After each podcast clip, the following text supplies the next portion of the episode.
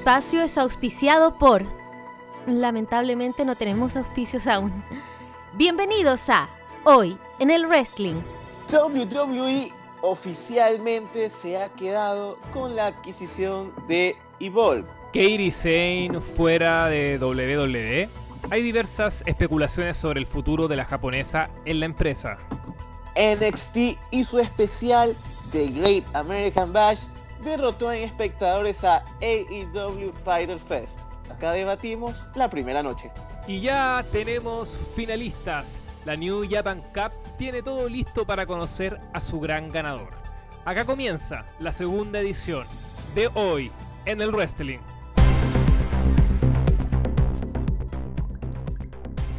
Y entramos de lleno con el debate y para ello presentamos a César Ignacio Soto, más conocido como Rockstar. ¿Cómo estás, Rock?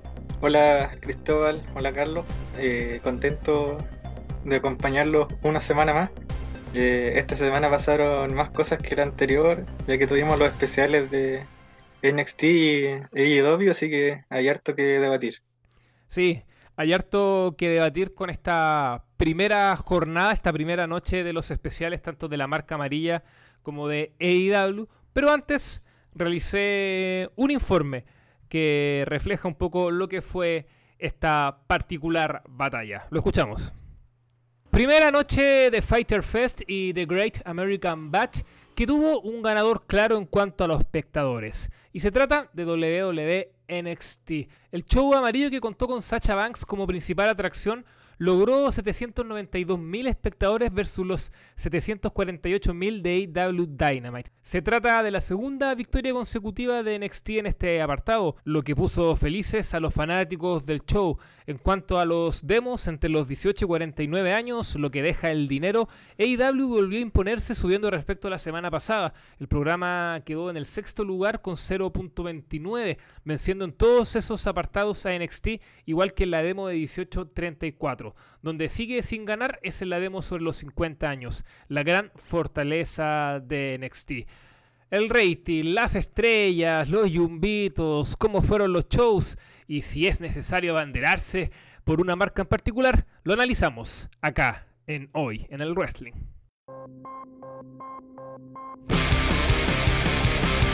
Y dentro de este debate, porque queremos partir con todo nuevamente y de alguna u otra forma también hacer la invitación eh, a nuestros seguidores a que comenten en relación a la siguiente pregunta que te quiero hacer, eh, Rockstar en particular, y tiene que ver con si es necesario abanderarse tanto por una empresa. ¿Qué está pasando? Hay una. Esta guerra del rating está generando que palos por un lado, palos por un otro, algunos celebrando la caída de IW, otros en su momento celebrando la caída de NXT y así. ¿Te parece que, que es parte del juego que haya esta especie de pugna entre fanáticos de cada bando?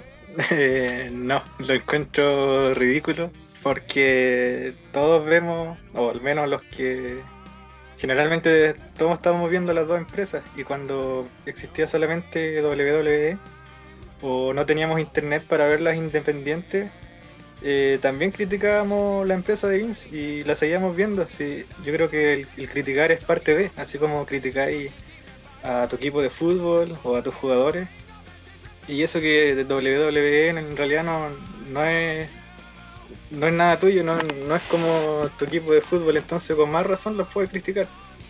Entonces abanderarse y, desear la, prácticamente la destrucción de otra compañía eh, no me parece. Y yo llevo, bueno, algunos llevamos un año más o menos apoyando All Elite Wrestling porque eh, es como un, un proyecto que en el que se sumó Chris Jericho, que es nuestro ídolo para muchos, entonces le deseamos el bien. Entonces para nosotros es importante que a la empresa le vaya bien, pero es, más que nada eso. No andarle deseando mal a otra empresa ni nada por el estilo, simplemente uno quiere que le vaya bien a, la empresa de Khan porque así también le va bien a, a Jericho. Claro, oiga, pero Rock, usted también tiene a otra ídola en la vereda del frente. que también quiere que le vaya bien. Sí, claro, y bueno, por eso veo NXT también. Por eso me interesa que, la marca no esté por los suelos, que cuando ella aparezca en pantalla Alilla, aumente la audiencia, la audiencia, sí. Estamos hablando de Alilla. Sí, entonces yo también, con, por ejemplo, cuando anunciaron el Sacha versus Io, también me motivé mucho, me alegré porque en el fondo uno quiere ver luchas buenas, independiente de qué marca o qué empresa te la ofrezca. Entonces eso es bueno, a pesar de que haya sido una estrategia un poco rata la de la de Triple H, pero al final salimos ganando todo. Claro, eh, y le quiero preguntar también a mi compañero Carlos, que en general siempre debatimos harto esto por interno, que Carlos un poco de la postura de que a veces esto es una tontera y de hecho nos acusa a Rock, a mí, entre otros, de ser casi fanboy de AEW. ¿Es así o no? Que le damos mucho color a veces. a ver, a ver, te voy a hacer, tratar de ser lo más rápido posible. Juegue. ¿Qué, ¿Qué es lo que pasa con esta guerra entre AEW y NXT y lo que se diga o no se diga en redes sociales? Lo que tú dices que la gente se abandere por una marca en particular. Pues yo lo veo de parte y parte. Yo creo que quizás hasta un punto extremo es ridículo, pero en cierto punto también es necesario, porque parte de esta pugna, de esta guerra entre marcas que tú ves los miércoles, es precisamente el debate que genera entre los propios seguidores. Si los seguidores no debatieran semanalmente, créeme que muchas veces las empresas, o al menos a Triple H y Vince, ni siquiera les interesara en poner eh, un producto medianamente atractivo como para hacerle la competencia a All Elite Wrestling. Eh, por otro lado, eh, a mí la verdad es que me agrada que haya este tipo de competencias y, y, yo creo que yo creo que es una es una buena manera de que empiecen este a darle créditos a un producto que sea distinto al que te entrega WWE en ocasiones. Entonces, por mi parte, yo, yo me alegro por All Elite Wrestling porque tal cual lo, como lo dijo Nacho en su momento, la empresa tiene mérito por el simple hecho empezar a pelearle de tú a tú a la tercera marca de, la empresa de Vince. Y no solamente que le pelee de tú a tú, sino que normalmente le gana, y le gana bien en las demos. Ahora, este, sobre el fanatismo que, tienes tú, Cristóbal, y que tiene Rock, pues, ya son más tallas internas, ¿no? O sea, yo, las yo, las, yo las acepto y, y yo por eso es que los molesto, pero, pero igualmente cuando es de hablar y de este, y de opinar sobre, sobre el producto que te entrega la marca donde está Chris Jericho, pues créeme que yo soy uno de los primeros que dice, ¿sabes qué? Me gustó. Y, se los comenté en su momento porque yo también, de los pocos shows que he visto de AEW, me han gustado. Yo le dije, ¿sabes qué? Ha estado, ha estado muy bueno y si es de defenderlo, también lo defiendo. Entonces, al, fin y al cabo, yo creo que prima bastante esta competencia y yo creo que le hace bien a, la industria. No le hace mal, yo creo que le hace bien porque ayuda a que una empresa que se mantiene normalmente en un status quo de, conformismo intente apostar por algo más y que otra empresa se dedique a que semanalmente dar un producto de calidad para mantener un crecimiento adecuado. Un buen punto el que toca mi compañero Carlos. Bueno, recordar que nuestro sitio en 2202.com está el todo el análisis escrito de esta primera noche de la jornada de especiales de AEW Dynamite y WWE NXT. En mi caso, si bien yo no tengo problema en reconocer que últimamente eh, veo mucho All Elite Wrestling versus NXT, cosa que si lo llevo hace dos años atrás yo era muy fanático de la marca amarilla, me gustaba bastante el programa pero en el último tiempo su enfoque que están, dando, sobre todo en los takeovers, con sus luchas megas, super épicas, no, no me gusta mucho todo el buqueo de Triple H, que se suma también la necesidad de contratar, contratar, contratar, contratar a gente independiente, a luchadores ya conocidos, en vez de seguir fortaleciendo tu propio territorio, o sea, territorio, mejor dicho. ¿Cuál no fue el último luchador que sacó NXT propio? Probablemente Velvet Indrini, que sabemos que está funado y probablemente ya su carrera no será la misma. Entonces, ese punto de vista está bastante en deuda NXT. Pero sí lo que concuerdo con lo que dice tanto Carlos con César, es que finalmente uno como fanático, más allá del juego, de que personalmente yo sí creo que que traer gente del main roster es una táctica rata, porque finalmente es tu tercera marca y ahí deberías tener, o sea, jugártela con el talento que está ahí. Y si traes gente que sale los lunes en Raw, que sale los viernes en SmackDown, que sale en los pay-per-view, es como muy lógico que va a agarrar rating y todo. Pero también entiendo que es parte del negocio, obviamente.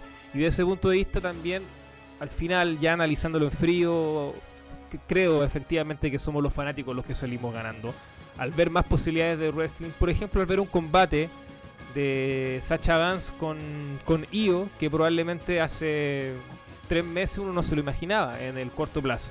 Entonces igual es bueno, es una oportunidad necesaria para ver eh, algo distinto, de que WWE en este caso también sea capaz de entregarnos eso. Entonces, ese punto de vista, claro, uno elige un programa verlo en vivo y después al día siguiente puedes ver el otro y no pasa nada. Entonces creo que en ese sentido no es tan terrible.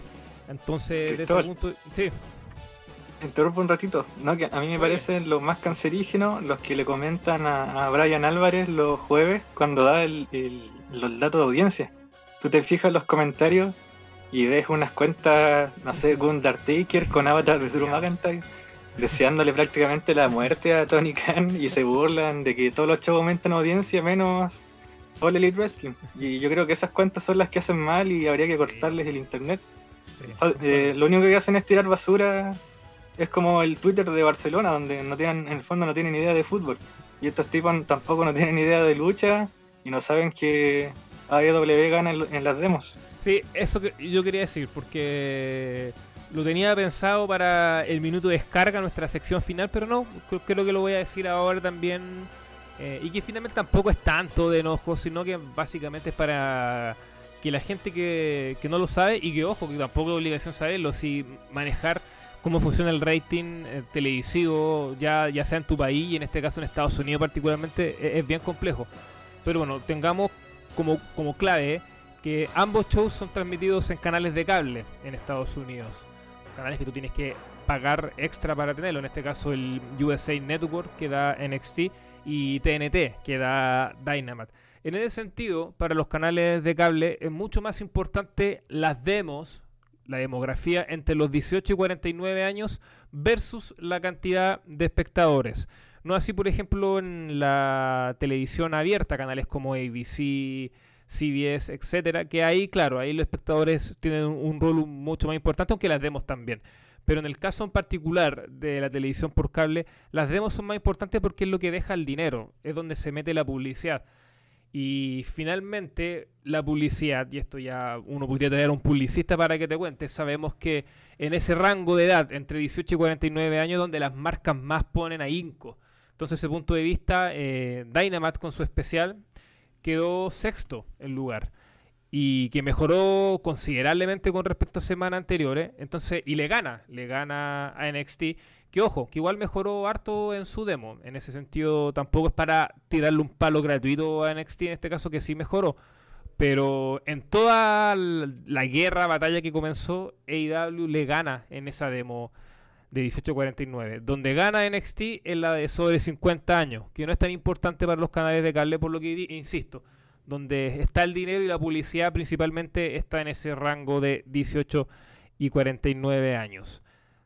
Creo que, es importante aclarar eso y de hecho Brian Álvarez lo hizo en su cuenta de Twitter y también lo putearon como buscando excusas y todo. Pero también hay que ser claro de que desde el Observer existe cierta molestia con WWE. Y acá no se trata de abanderarse por ninguna ni otra, etcétera, pero también hay que ser claro. O sea, es cosa de ver, Carlos, las valoraciones de Meltzer, que otro debate que podríamos también plantearlo en otro programa.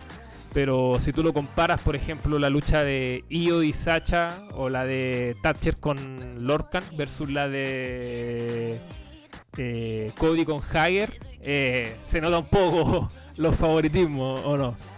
Eh, absolutamente. Yo creo que como muchas personas nos lo han comentado incluso y, que también nosotros lo hemos debatido por interno, creo que a estas alturas de la vida, 5 de julio del 2020, eh, mantener a, a Melzer como una figura a seguir en cuanto al a la clase de combates que debes acceder por parte de sus valoraciones es cuanto menos ridículo, es absurdo completamente. Claro que nuestra molestia va más allá porque precisamente se ha dicho de que eh, el problema con, con aquello es que de esas valoraciones se agarra mucha gente para decirte qué luchador o qué empresa es mejor a, tal luchador o a tal empresa, ¿no?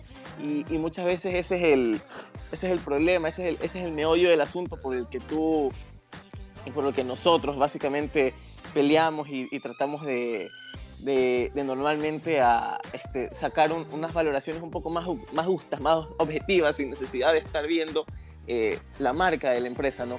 Entonces, bajo ese punto yo creo que eh, tratar de no tratar de seguir viendo las cosas de manera objetiva, no, no fijarse mucho por, por las valoraciones del Observer, porque a día de hoy están, creo que bastante desprestigiadas, por así decirlo, y, y seguir este, aprendiendo uno mismo. Al fin, al fin y al cabo, uno es el que tiene que, que aprender y empezar a, estudiar y hacer sus propias valoraciones en base a, al conocimiento que uno va adquiriendo, ya tan, dejar tanto de, de, tener un líder de opinión en el que se nota claramente que eh, esa opinión se ha ido desdibujando bastante con el tiempo.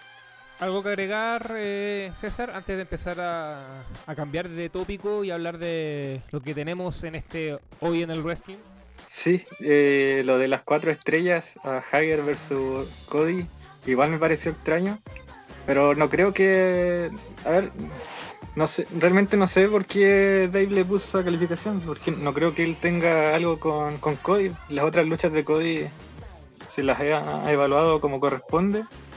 Y con Javier prácticamente no hay relación alguna, creo yo. Entonces no sé qué le habrá pasado.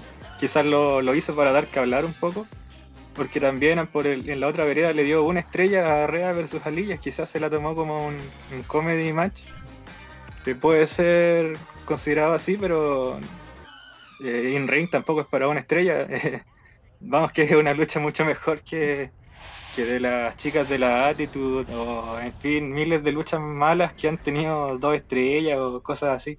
Entonces, quizás yo creo que Mercer aprovechó que había un evento eh, dos eventos en el mismo día y hizo lo que quiso para dar que hablar y seguir en la palestra. Claro.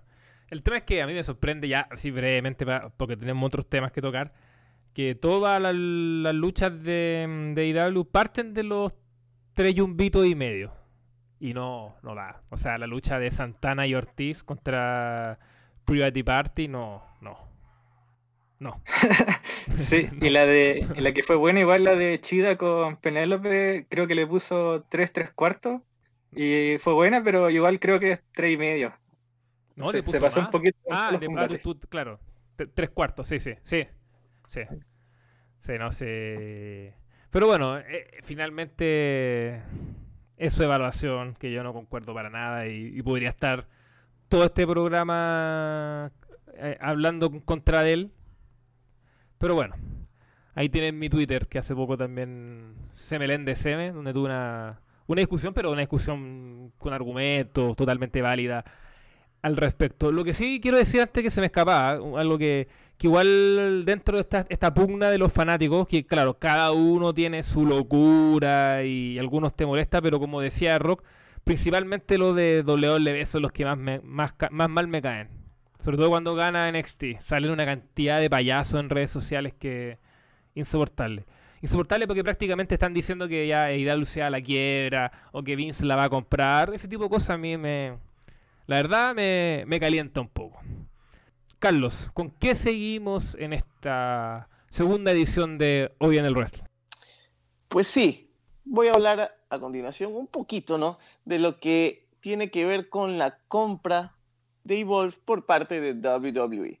Después de varios meses de negociación, finalmente WWE ha adquirido la empresa Evolve. Según cuenta PW Insider, la empresa de Vince se quedó con la videoteca de la promotora y mucho más. La empresa venía con una crisis financiera que se acrecentó con la crisis sanitaria del COVID-19, suspendiendo diversos shows como los eventos del fin de semana de WrestleMania. Radicada en Florida, y con un fuerte carácter independiente dentro del conglomerado de World Wrestling Network, Los primeros caminos que la unieron a WWE fue en 2015. Desde ese entonces, diversos luchadores de NXT han aparecido en la empresa. El buen trato de Triple H con Gabe Sapolsky, propietario de Evolve, ha servido para que finalmente se llegue a esta venta. Recordar también que el amigo Drew McIntyre fue campeón en Evolve y que la misma nació en el año 2010 bajo el alero de este ex creativo de Ring of Honor y por ella han pasado una gran cantidad de nombres importantes en la historia de la lucha libre. Así es, Carlos. Varios nombres importantes, claro. Tú nombrabas a Drew, que en ese momento se llamaba Galloway. Eh, Johnny Gargano también fue un gran rostro de esta empresa. Y que, y bueno, y varios más que podríamos estar nombrando. Y claro, desde Montes también fue campeón ahí. Sí. tu, padre. Claro, mi padre. Desde el 2015, claro, empieza a unirse con, con WWE. Más que unirse, tener como un acuerdo en común de que se prestaban ciertos luchadores, algunos de NXT participaban en, en los eventos de Evolve. Y en general lo que dice la, la, comunidad o los especialistas que están más, más, más pendientes de lo que sucede en el ámbito de esta empresa independiente, contaban que se veía venir, que siempre estuvo como en el borde de la liquidación, con problemas económicos, etcétera. Entonces, desde ese punto de vista, ya sumado, como tú decías, con la crisis sanitaria, era el paso a seguir. Desde mi parte, obviamente, nunca es bueno que, empresas desaparezcan eh, y que este monopolio de WWE vaya extendiéndose aún más. Pero por otro está la oportunidad, esperemos, si, es que lo ocupan, de que en la network puedas ver material de esta empresa que hay combates muy, muy buenos, varios y que son difíciles de encontrar. Entonces, desde ese punto de vista, puede ser quizá una oportunidad para descubrir grandes enfrentamientos. Ya, entonces, luego este tema, no sé si alguien quiere decir algo, creo que no. Carlito.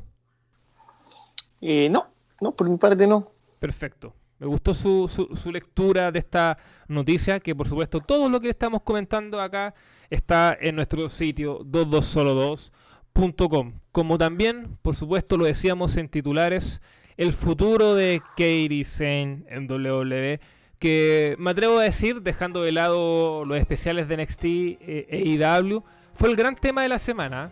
En todos los portales de lucha libre se, tú encontrabas alguna información respecto a esto de que se va a Japón junto con su marido y se va a retirar dentro de un año, que WWE la quiere como embajadora, recordemos que tiene esta idea de hacer un NXT en Japón, que su contrato va a expirar y ella no va a renovar con la compañía, que todo este tema de las lesiones, etcétera, la tienen en un mal momento ya pensando en su futuro.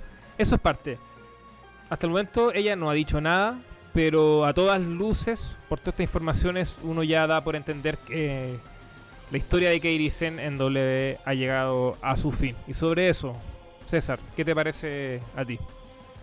Eh, me parece lamentable porque no alcanzó a hacer prácticamente nada en el main roster, más que hacer equipo con Asuka. Eh, yo no creo que Kairi eh, estaba para ser la cara de la división o cara de una marca, pero sí estaba para ser retadora, ser campeona algún tiempo. Creo que todos queremos ver un Asuka Hill versus Kairi Face, se vende solo. Creo que todavía lo pueden hacer, a menos que, claro, Kairi se vaya. Entonces, creo que sería lamentable que nos dejen esa lucha ahí pendiente. Se ha estado cocinando como el Sacha versus Bailey así durante harto tiempo. Y claro, poder quedar la espinita de que no la veamos. Eh, yo creo que Kairi, a pesar de eso, tuvo un buen paso en WWE porque en NXT le fue bastante bien. Le quitó el invicto a China, eh, ganó varias luchas, fue importante. Entonces yo creo que ella cumplió más o menos las expectativas de lo que ella misma creía que iba a lograr. Solamente faltó quizás ganar un título en, en Raw, el principal. Claro, y sobre eso, Carlos, bueno, recordemos ya tiene 31 años y ya se está planteando esta posibilidad, insisto, siempre parte de, los rumores de distintos portales, ella no, no, se refirió a este tema, respecto a un posible retiro dentro de un año. Y con 31 años, como decía, que es una edad bastante joven, aunque no es algo poco habitual en las luchadoras japonesas. Desde ese punto de vista, compañero, ¿tú cómo ves todo este tema de las lesiones que ha sufrido principalmente en WWE, que no han, no han sido pocas? Desde conmociones, recuerdo en el evento TLC, y también lo que pasó últimamente con Nia Jax.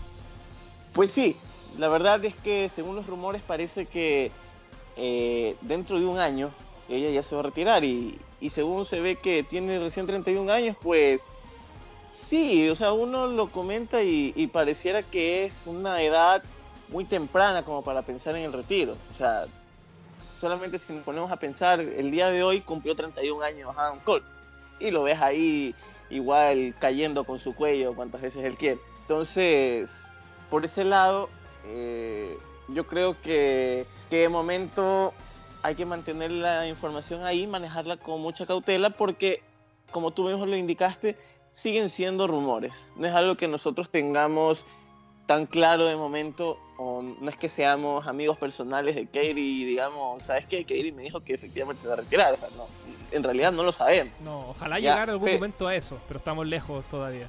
ojalá poder ser amigos y que nos inviten a los shows y todo eso, pero por el momento no, por el momento no, no lo somos, pero, pero al fin y al cabo yo creo que, como te digo, hay que manejar la, esta información todavía con pinzas, ¿no? El, hecho de que pareciera que Katie aún tiene un, pequeño ron o un, pequeño este, contexto en el cual pueda probarse aún en el main roster y poder adaptarse a alguna historia que la pueda beneficiar en, un plazo que no sea tan largo, ¿no?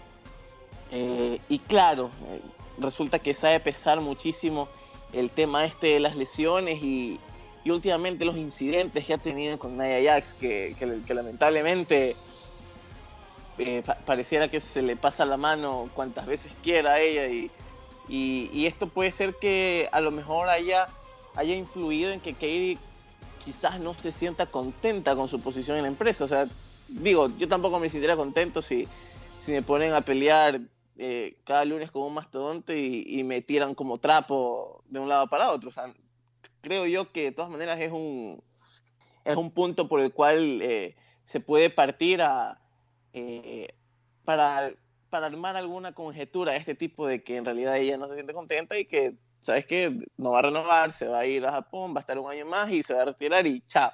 Entonces, en todo caso, creo yo que Kairi aún tiene para dar en WWE. Es talentosa, es carismática. Creo que no tanto como Asuka, pero que puede adaptarse fácilmente a un contexto, como dijo César, de, retadora e incluso de, campeona por un periodo de tiempo que eh, no sea ni tan corto ni tan largo.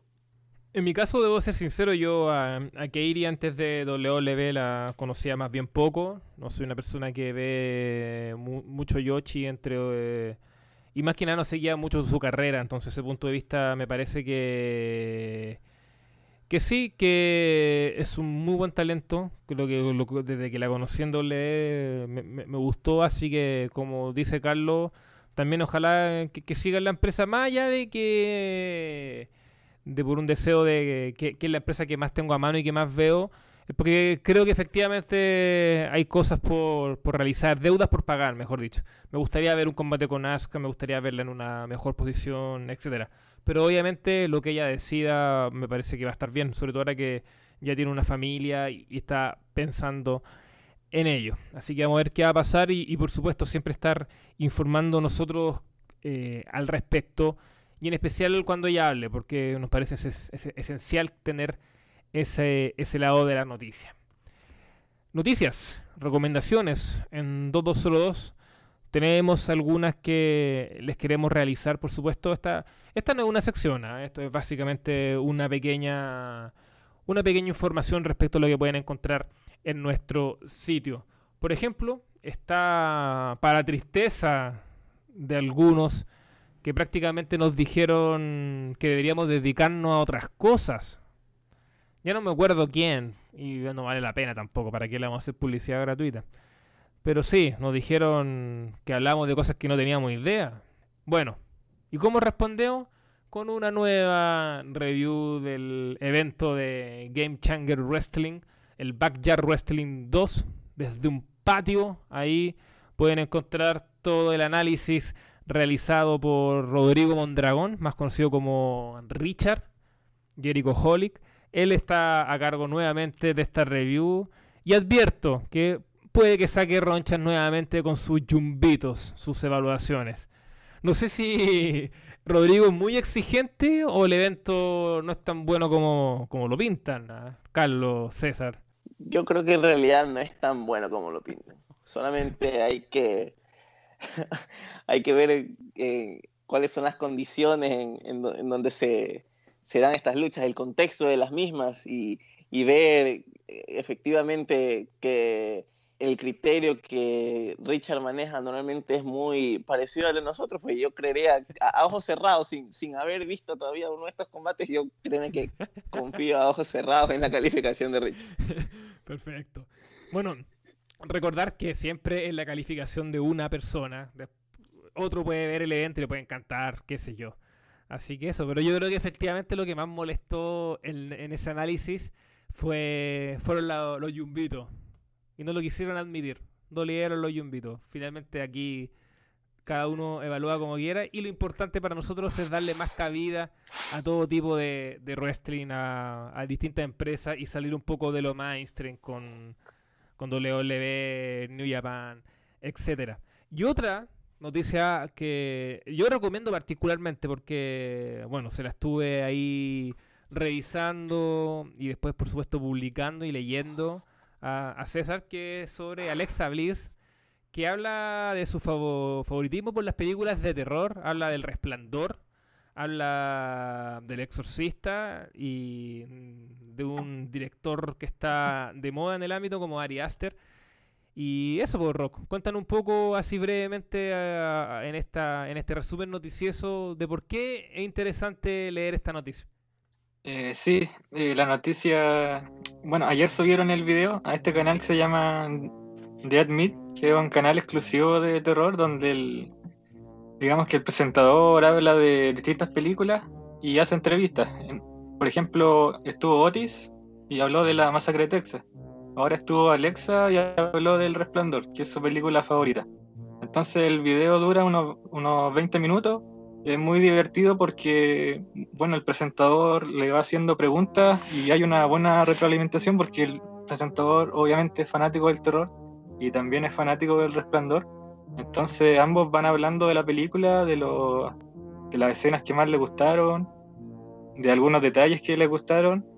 Y ahí Alexa es muy abierta en el sentido que habla de todo habla de, como bien dices, de Ari Aster, que es el director de Hereditary de Midsommar, que son las películas de terror que han salido en los últimos dos años, de las mejores que han salido en los últimos dos años. Y también menciona eh, The Omen, que es una que vio cuando era pequeña, fue la primera película de terror que vio. Eh, también menciona El Aro, ella también hizo un cosplay de, de, Samara, que era la niña del aro cuando era pequeña. Eh, sale una foto de ella en el video, así que por eso digo que insisto que se vea en el video. Eh, y también menciona El Conjuro y Annabelle como películas que a ella le gustaban mucho, hasta que llega el punto en que muestran al, al villano, que en este caso, en este contexto, es como el, demonio. Y eso no le gusta a ella, la saga de la película. Y ahí creo que estamos todos de acuerdo que el, terror que, más gusta, el terror de, de esta época, por así decirlo, es más el psicológico el que te va atrapando a poco, te va asustando, pero nunca te demuestra la fuerza demoníaca, sino que es más de, sonidos, imágenes, planos lentos, etcétera.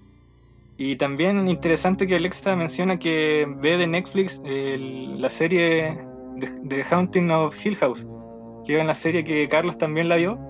No sé si Cristóbal tú la viste, que fue muy buena, recibió muy buena crítica recuerdo que hay un, episodio del velorio donde hay un, un, plano donde la cámara graba eh, por mucho tiempo sin, sin hacer un corte, que es muy, muy bonito. Y se supone que este año va a salir la segunda temporada, así que seguramente Alexa también va a estar esperando para ver esta nueva temporada de, de la serie de Netflix. Perfecto. ¿Es tan buena, Carlos? La verdad es que la serie es muy buena. Yo eh, normalmente no soy de, ver este tipo de series que, que tengan que ver con el terror o, este tipo de cosas, pero, pero la serie te va atrapando porque no es únicamente los elementos que tú encuentras dentro de una historia de terror, es básicamente la historia y el contexto en el que todo eso se da. Porque pareciera de que efectivamente hay entidades demoníacas, pero al final no es una entidad demoníaca como tal, sino eh, un, eh, un, contexto eh, psicológico en el que está envuelto una familia entera, ¿no? Y, y, la historia te va atrapando al final. Entonces, como, bueno, como, como, a César y a mí nos gusta en realidad este tipo de finales que son eh, más, más románticos que, lógicos. Pues, pues, usted me va a pues arruinar el pues final de la serie, me va a contar todo. No, no, no, no, no. Ah, este, solamente eso, que es un final romántico, no, no tengo por ah, qué decir nada más. Perfecto. Pero puedes verla, puedes verla. La sí, no, sí, sí, sí, me tinca, me tinca mucho. El tema es que estaba terminando de ver una serie, un clásico, antiguo de HBO y ya lo terminé y entonces ahora me pongo al día con todas las series actuales que tengo pendientes y una de ellas es, es Dark también, que la tengo pendiente así que la, la quiero ver. Pero bueno, volvamos al wrestling. Sería interesante si algún día hablar de, de series, películas. Y sobre eso, eh, también leyendo la nota de, de Rock al respecto, que la, recomiendo, muy buena porque sé yo todo el trabajo de, de traducir lo, más destacado que dijo Alexa. Eh, me, gustaría conversar con ella un día sobre Scream, así como preguntarle. Una charla si le gusta, le gusta la, la saga, cuál es su favorita, etcétera. Creo que podría ser interesante y lo saco a colación porque Scream personalmente es una de mis sagas favoritas y la 1 en particular es una de mis películas favoritas. Ya. Oye, eh, Cristóbal. Un una cena. No, sería, eso sería ya el paraíso, pero difícil. Antes de cambiar de tema, eh, vamos a seguir atentos a ese canal por si hay alguna otra entrevista con luchadores. Por, ejemplo, estaba con la de Otis que no alcancé a, a darme cuenta que estaba y quizás en el, en el futuro entrevistan a Billy Kay, que también es una fanática precisamente de Scream. Entonces ahí vamos a estar ah, atentos a qué, más sube. Ya, eh, ¿Recuerda el canal, el nombre? Sí, el canal es eh, The Admit. Ya, perfecto. Tiene 4 millones de suscriptores.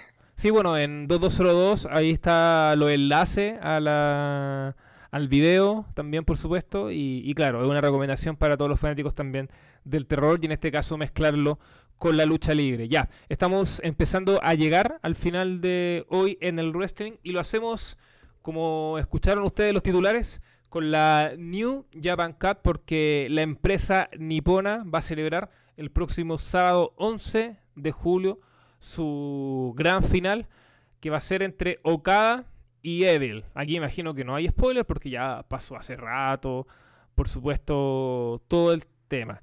Pero ¿quién nos hace un resumen con un informe interpretativo, con opinión, con comentario?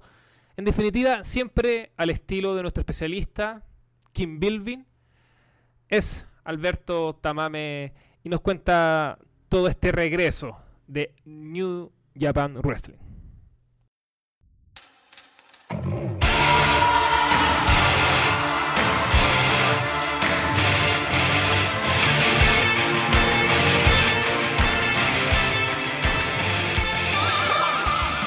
Como todos sabéis, la New Japan Cup ha significado que New Japan ha recuperado la actividad.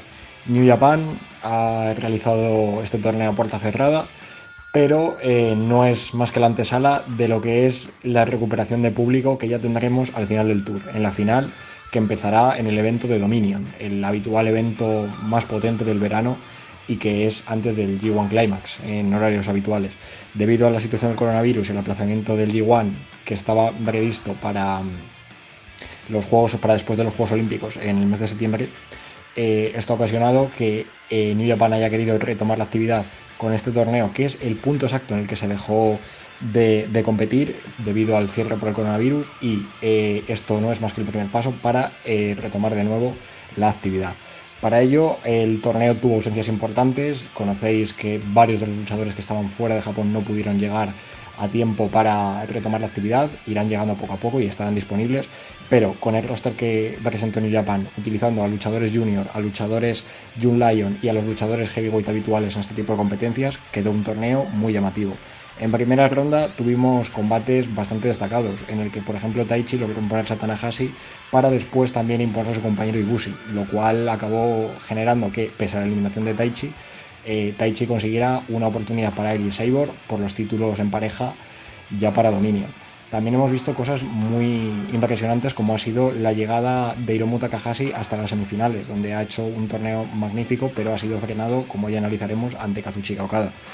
Eh, en general ha sido un torneo en el que ha habido muchas sorpresas positivas, en el que se ha aprovechado muy bien y de manera muy dinámica estos diferentes perfiles de luchadores y en el que ha habido también hueco para pequeñas sorpresas, como So, que ha logrado una oportunidad por el título Never de Shingo Takagi al vencerle en primera ronda en un combate totalmente electrizante.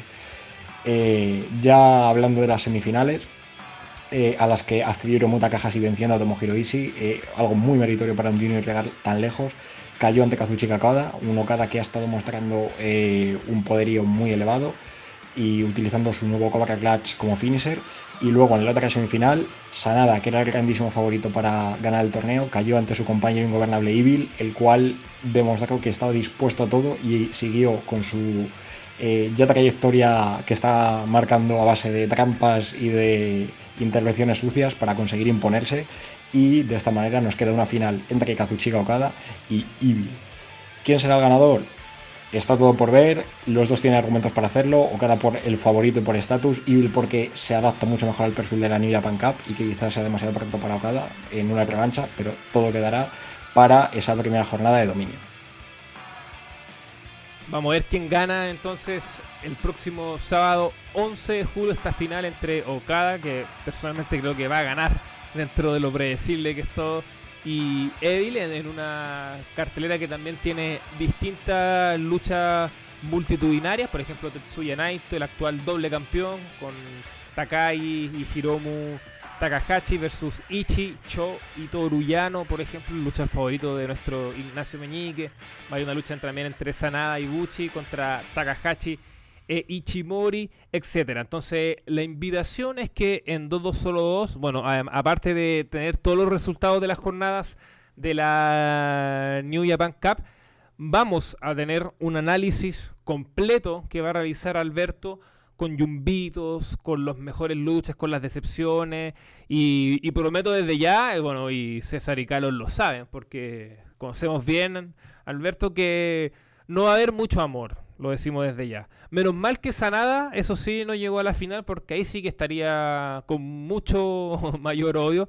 Pero, pero sí, advertimos que ese análisis iba a estar muy eh, interesante. Pero queríamos hablar también de, de esta noticia, de estos resultados, porque marcó un poco la pauta de la semana con las semifinales. Y ahora, a esperar quién va a ser el ganador, que recordemos va a enfrentar a Naito con los dos títulos en juegos en Dominion. Ya. Minuto de descarga. Llegó. ¿Quién quiere partir? Carlos. César. Yo, también voy a jugar hoy día. Lo dije la semana pasada que no estaba listo en este regreso. Pero ahora sí. Ahora sí lo haré. O parto yo. No sé.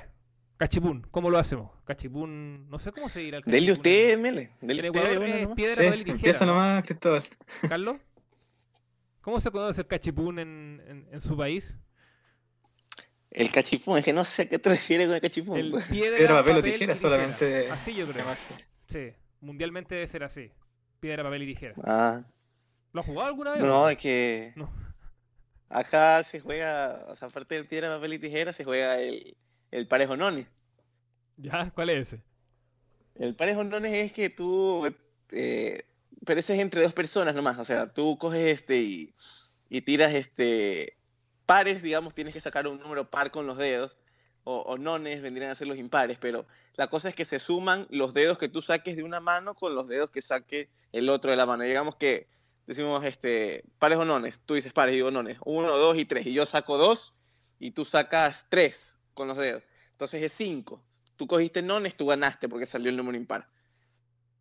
Me quedó claro. Está, interesante algún día practicarlo. Ya. Sí, sí, hay eh, que hacerlo.